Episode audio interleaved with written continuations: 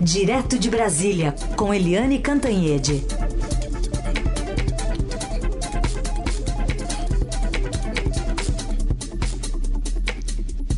Oi, Eliane, bom dia. Bom dia, Raíssen, Carolina, ouvintes.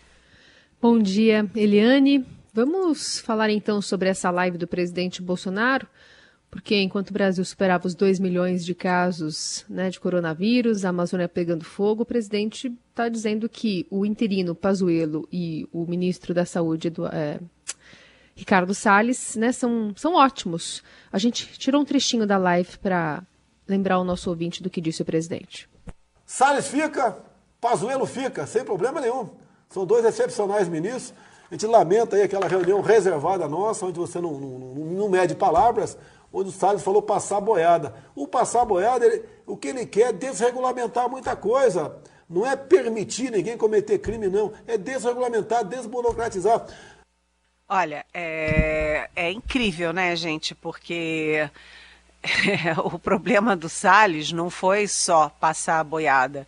Passar a boiada daquela reunião de 22 de abril no Palácio do Planalto, a reunião ministerial, foi só a, a, é, uma síntese do que o, não apenas o Salles, mas o governo é, todo ele quer para uh, o meio ambiente, né? Que é dizer o seguinte: ah, gente, manter comunidade indígena, sabe, reserva, o Brasil precisando explorar minério, é, ter mais área para pasto, é, vamos explorar todas essas terras indígenas, vamos explorar essa mata toda aí sobrando, tem mata demais, é, vamos é, produzir desenvolvimento. E aí vem aquele bando de esquerdista, né? Os fundos internacionais, os bancos brasileiros, as grandes empresas nacionais, os ex-ministros da economia brasileiros, ex-presidentes do Banco Central, o agronegócio, essa gente toda é muito esquerdista, né? Para dizer o seguinte, não é bem assim. Na verdade, é, não se tem desenvolvimento sem preservação do ambiente. Uma coisa está ligada à outra e o resultado disso é sustentabilidade. Então, há uma pressão internacional, uma pressão é, interna que não é de esquerda, não é comunista, não é coisa nenhuma, é uma visão pragmática a favor do desenvolvimento com preservação ambiental. Isso significa preservar a Amazônia, é, impedir os grileiros, impedir é, os desmatadores, impedir os predadores e também é, ser mais eficiente contra o desmatamento, contra as queimadas e também cuidar da preservação e não da extinção das comunidades é, ancestrais brasileiras, indígenas, quilombolas. E tudo isso foi, toda essa irritação contra a política de meio ambiente do Brasil foi canalizada no Ricardo Salles. Né? É, o Ricardo Salles é o operador dessa política. E agora, é, com essa pressão toda, a possibilidade do Ricardo Salles ficar é muito pequena. É muito pequena. Quando o presidente tem que defender o Ricardo Salles e tem que defender o Pazuello, é porque eles estão sob intenso ataque e o presidente é, pode estar elogiando antes de ter uma solução. Assim como ele fez com Vélez Rodrigues, que ele elogiou e depois demitiu, assim como ele fez com o Weintraub, que ele primeiro elogiou e depois tirou. É, enfim, é, faz parte da, do script. Agora, no caso do ministro Pazuello, é, são várias coisas aí. Primeiro, ele é ministro interino da saúde no meio de uma pandemia, ou seja, no meio de uma pandemia, ontem é, chegamos à marca de 2 milhões de, de, de, de contaminados, estamos chegando ali a 80 mil mortos, e o ministro da Saúde é o interino. Mas, para piorar isso, ele é o interino que é general da ativa.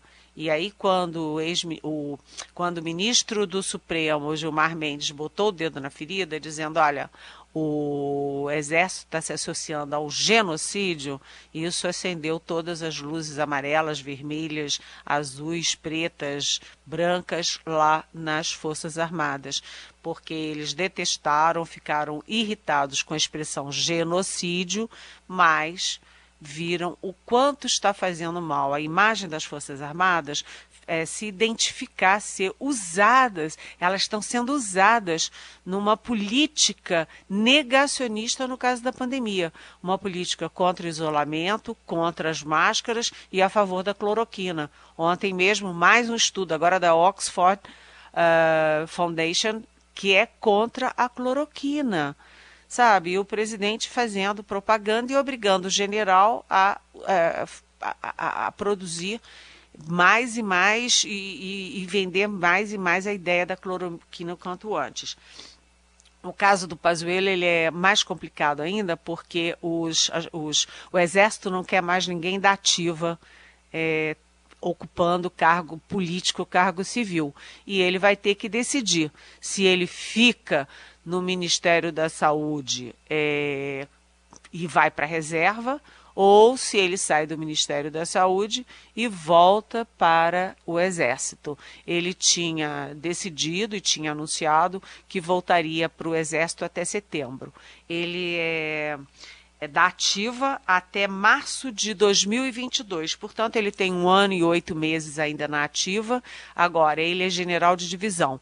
É, o Exército tem general de brigada do, duas estrelas, general de divisão, três estrelas, e general de exército, quatro estrelas, que é a última, o último posto da carreira o posto top da carreira, mas o Pazuello é da intendência, ele é general intendente. E neste caso ele não vai a quatro estrelas. O máximo é, de posto no exército para, é, é, para intendentes é general de divisão, general de três estrelas, ou seja, mesmo ele voltando para a força, desistindo do ministério para não ir para a reserva, ele não irá às quatro estrelas. É uma decisão que está sendo muito negociada nesse momento. Vamos ver se ele fica e como ele fica. Né? Se ele continua, se ele ficar, ele continua como interino ou vai ser é, transformado em menino, ministro efetivo. Nesse caso,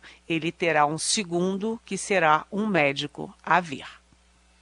Aliás, falando nisso, Eliane, é, enquanto o ministro Pazuello resolve aí o futuro, né, se vai para a reserva ou não, outro ministro já foi para a reserva, o general Luiz Eduardo Ramos, que é o ministro da Secretaria de Governo. O que, que significa essa atitude aí do general Ramos? É, eu até falei com rapidamente ontem, troquei uma mensagem com ele ontem, com o general Ramos, e o general Ramos disse que foi uma decisão dificílima, né? Ele passou a vida inteira dentro do Exército, é, aquele militar desde sempre. É uma decisão difícil mesmo, mas ele ficou sem alternativa porque, como eu disse, o Exército decidiu que não quer mais é, nenhum quadro é, da ativa trabalhando dentro do governo, porque esse governo não é um governo militar. É um governo do uh, presidente Jair Bolsonaro que tem militares trabalhando lá. E as Forças Armadas quer, que, querem que esses que estão trabalhando lá sejam da reserva, não querem é, contaminar uma coisa com a outra. É, o, o general Ramos ele iria para a reserva é, teria tempo até março, não, até novembro de 2021. Portanto, ele teria ainda um ano e quatro meses do Exército. Mas no caso dele, que já chegou ao topo da carreira, general de quatro estrelas, ocupou um, dos comandos mais importantes da Força, que é o Comando do Sul, aí em São Paulo. É, para ele, ele já chegou no topo do topo da carreira e ele preferiu ficar no governo numa posição chave dentro do Palácio do Planalto, muito próximo do presidente, que é a Secretaria de Governo. E assim ele se entendeu bem é, com o Exército. Agora, é, existe um outro oficial da ativa dentro do palácio e que é um oficial que está crescendo muito, está tendo muita influência, que é o almirante de esquadra, ou seja, um quatro estrelas, Flávio Rocha. Ele está se transformando numa espécie de consultor para tudo do presidente Jair Bolsonaro.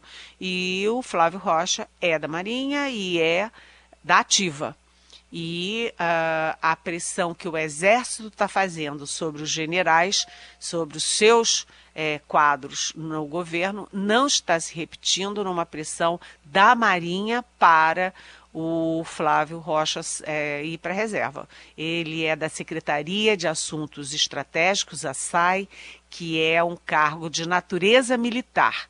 Quando um oficial da ativa sai para um cargo político, para um cargo é, civil, ele só pode ficar fora dois anos.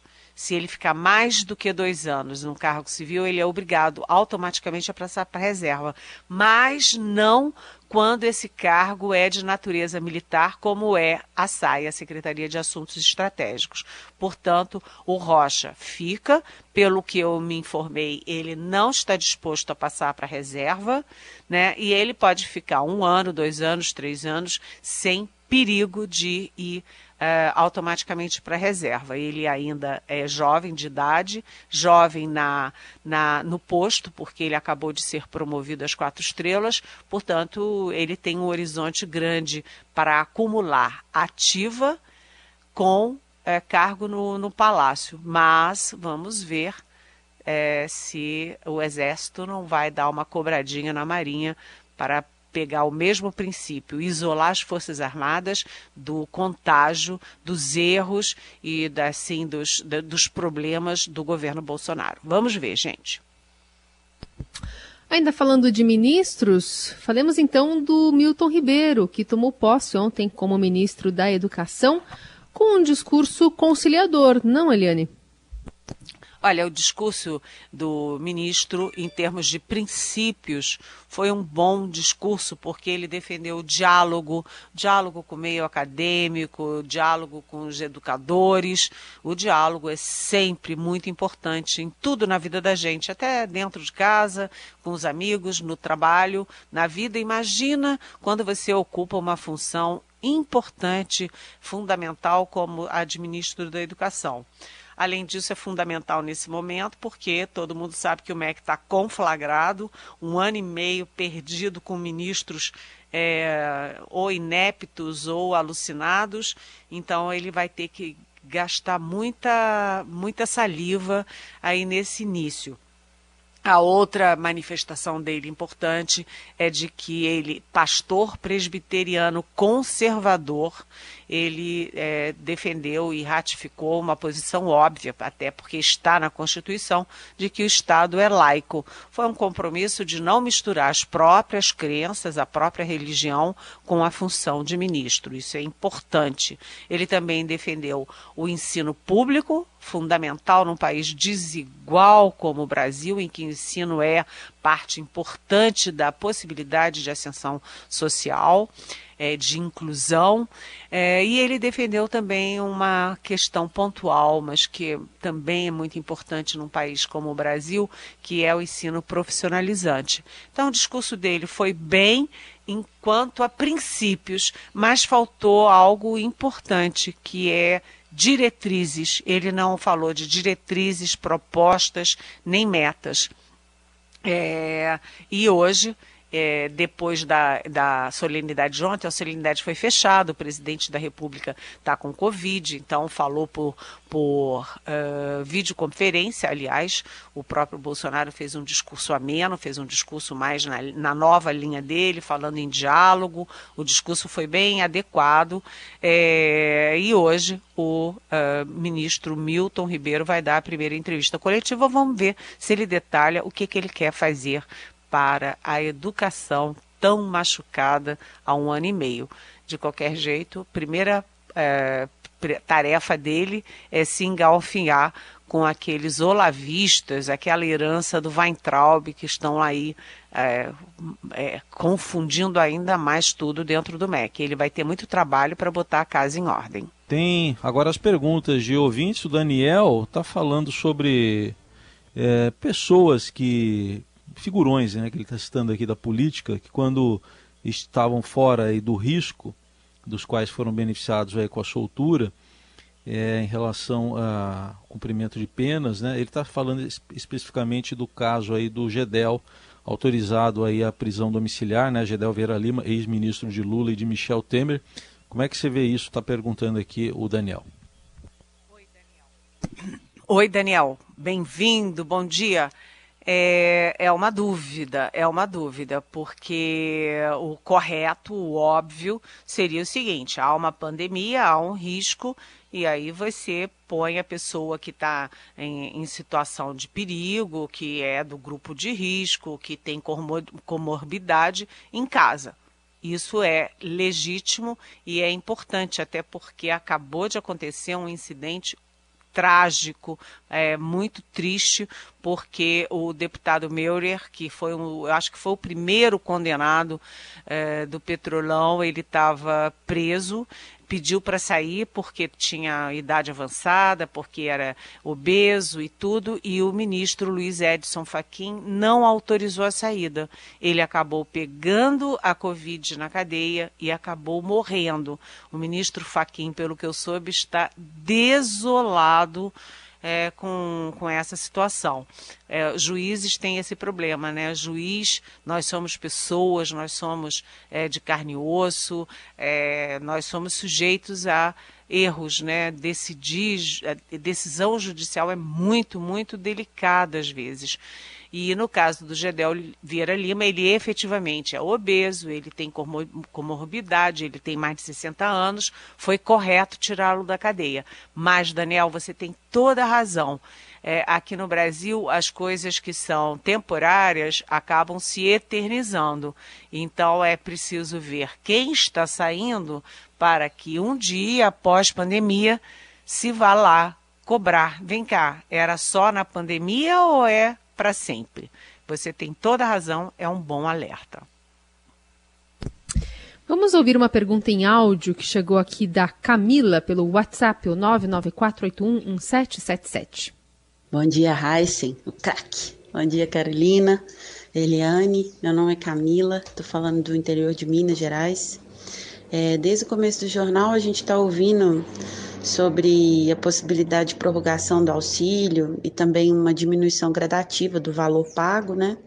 Eu queria saber da Eliane se a gente realmente já esgotou as fontes de, de, de recurso, de onde a gente poderia tirar dinheiro, ou se existem possibilidades que não querem, que o governo não quer cogitar ou não quer mexer.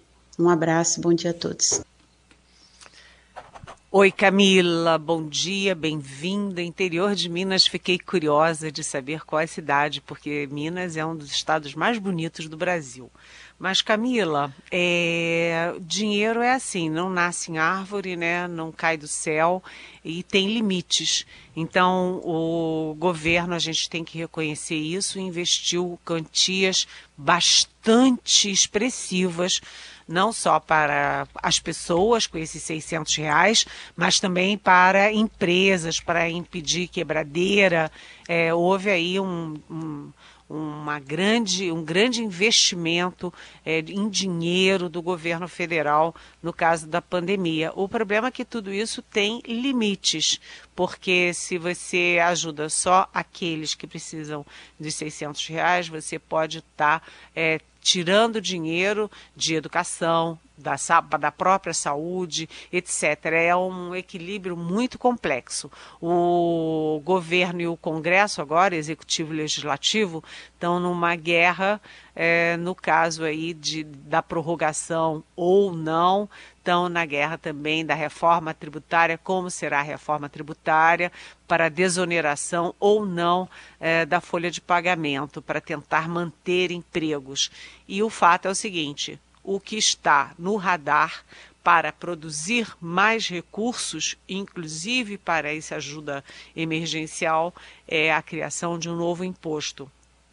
Um novo imposto que o ministro da Economia, Paulo Guedes, diz que não, que não é, mas é sim, é, a exemplo da, a exemplo da, da CPMF. O presidente tem resistências, o Congresso diz que não aprova, mas a proposta da economia é recriar esse imposto sim. Ou seja, todo mundo está quebrando a cabeça de como você, no fundo do, do poço, sem ter onde tirar dinheiro, continuar financiando ações sociais que são fundamentais num país como o Brasil sempre, mas num momento de pandemia ainda mais. Obrigada pela pergunta, Camila. Aliás, eu respondo aqui a sua pergunta. A Camila, ela fala da Fazenda Nossa Senhora dos Remédios, na Catiara, distrito da Serra do Salitre. Ela explica aqui que é no comecinho do nariz de Minas Gerais. Então ela normalmente trabalha de manhãzinha na terra, nessa fazenda de café, ouvindo a Rádio Dourado, já mandou fotos lindíssimas do amanhecer por lá. Então, registro ah. aqui do nosso, da nossa ouvinte Camila. Que maravilha! Um beijão para você, viu, Camila? Muito obrigada. Muito bem, um abraço aí, um beijo para Camila também. Nosso ouvinte Marco Antônio de Porangaba quer saber ainda sobre o presidente Bolsonaro estar com o coronavírus. É, se isso tem algum, algum impacto aí para a imagem do, do Brasil né? E, e, ele pergunta também, diz que existe um movimento entre jovens, né, para que se exponham mais para a contaminação. E se essa declaração que o presidente Bolsonaro deu de que jovens não têm risco de pegar coronavírus pode agravar a situação para essa faixa etária? Está perguntando o Marco Antônio. Oi, Marco Antônio. É, bom dia, bem-vindo. Do ponto de vista de, de imagem internacional, não. O Brasil está com a imagem muito arranhada pelas decisões na, no meio ambiente, pelas decisões na cultura, pelas decisões nas reservas indígenas, é, nas frases atabalhoadas e perigosas do presidente e pelas brigas que ele comprou com a Alemanha, com França, com Noruega, Chile, Argentina, enfim, por tudo isso. Mas não porque ele pegou a coronavírus. No caso de pegar o coronavírus, a pessoa é uma vítima e não é. Então, o presidente Bolsonaro, nesse caso, é uma vítima, mais um dos dois milhões de contaminados. Agora, é... o preocupante nisso tudo é como o presidente usa a, a contaminação dele, a própria contaminação, para fazer propaganda da cloroquina, que não tem nenhum estudo científico sério comprovando eficácia e, ao contrário, todos eles dizem que há riscos sérios à saúde de quem toma. Enfim, a pessoa está ali no início da, da, da, da Covid, pode passar é, ilesa, passar suavemente, como o próprio presidente, para que tomar cloroquina e correr risco de ter um problema cardíaco, por exemplo? Todos os estudos científicos dizem isso. Além disso, o, o presidente, com essa frase aí dos jovens, é, isso é de uma irresponsabilidade que seria irresponsabilidade grande em qualquer caso, mas partido do presidente da República é mais grave ainda, porque a gente cansa de ver. Realmente, a doença mata muito mais acima de 60 anos. Isso é estatístico. Mas, Quantas vidas a gente perdeu de pessoas com menos de, de 60 anos? Todo dia eu vejo na televisão, ouço no rádio, é, pessoas de 40 anos, 30 anos, 50 anos que morreram disso, muito jovens, cheias de vida pela frente e que morreram por causa disso. Uma vida importa. Então, se uma vida importa, você não pode estimular os jovens a tirar máscara, sair por aí e fazer aglomeração. Até porque, além deles morrerem sim, men em menor percentual, mas eles morrem sim, eles também se contaminam e contaminam o pessoal do grupo de risco. É uma, é uma, é uma sugestão, uma indução do presidente irresponsável. Eliane Cantanhede, terminando mais essa semana aqui no Jornal Dourado. Eliane, bom fim de semana. Segunda-feira tem mais. E lembrando que você continua participando, pode mandar suas mensagens aqui para Eliane. Sempre no finalzinho da coluna ela responde também as dúvidas dos nossos ouvintes. Até segunda. Até segunda. Um beijão para vocês. Jornal Eldorado.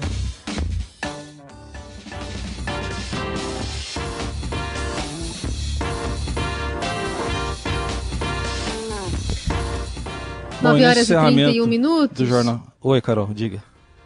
Pode, pode ir, Heisen. Vai lá, vai lá, Carol, vai você. Nesse encerramento aqui do, do Jornal Dourado, a gente presta homenagem a um grande colega, a um grande amigo de trabalho, que se foi na manhã, na madrugada de hoje, que é o José Paulo de Andrade, um grande nome do rádio brasileiro, mas mais do que isso, especialmente para nós, né, para o Heisen, para mim, um amigo querido, um, uma pessoa que é generosa, vai deixar um, uma grande marca no nosso coração, com aquela voz firme, ao mesmo tempo generosa, atenta, né? Tinha uma memória invejável.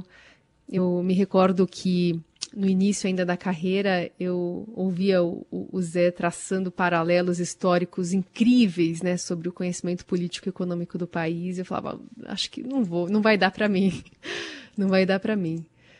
E aqui estamos, né? Evoluímos todos e, e o Zé Paulo hoje nos deixa, deixando o nosso coração um pouquinho mais triste, mas ainda ocupando um grande espaço né, dentro dele. O Zé que morreu de Covid-19 ele já tinha problemas pulmonares, né? Ele tinha o, o DPCO, que é aquela doença pulmonar crônica obstrutiva, e depois de 10 dias internados, morreu pela Covid. Um São Paulino fanático e um dos melhores e maiores formadores de opinião do Brasil, e especialmente no rádio. E a gente vai prestar uma singela homenagem para o nosso querido amigo Zé Paulo. É isso mesmo, e eu só quero deixar um agradecimento também mais uma vez, né? a gente já falou, está falando pela terceira vez do Zé Paulo aqui, e ele merece muito mais. Deixo aqui a minha gratidão ao Zé Paulo, desde os nove anos de idade, então fazendo as contas aí, 47 anos que o, que o Zé está na minha vida. E eu não posso deixar de agradecer ao meu pai, né, o senhor Mohamed, que foi quem me apresentou o, o Zé Paulo, lá em 1973 e a minha relação com o Zé, ele sabe disso, que eu já falei várias vezes para ele, é, foi uma relação de ódio e amor, nessa ordem, porque no começo eu não gostava. Eu não gostava de ser acordado com aquele gato no meu ouvido, mas depois virou uma relação de, de muito amor, né? Trabalhamos juntos aí por 12 anos. E a gente perdeu um ouvinte na faixa das sete também. O, o Zé Paulo costumeiramente ouvia o jornal na faixa das sete, ligava para dizer coisas que a gente tinha falado, para fazer cobranças, para dar broncas amáveis, como uma vez que ele achou que, que já há muito tempo ele achou que a gente tinha que falar mais, tinha coisa gravada uma época, ele achou que a gente tinha que falar mais.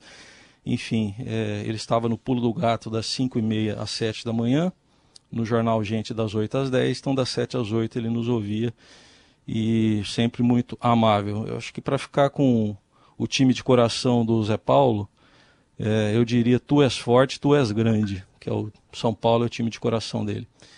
E vamos ficar com um bom dia do Zé Paulo, né? Mais uma vez ali do programa que a gente fez com ele no dia do rádio, em 25 de setembro de 2012. Bom dia, Heisen. Um grande prazer participar junto com, com nomes tão importantes do rádio jornalismo, um segmento que começou a ter grande importância depois dos anos 70. Até então nós tínhamos música né, e esporte. E o jornalismo ficava num plano secundário. Hoje não se pensa numa programação de rádio séria sem o jornalismo em primeiro lugar.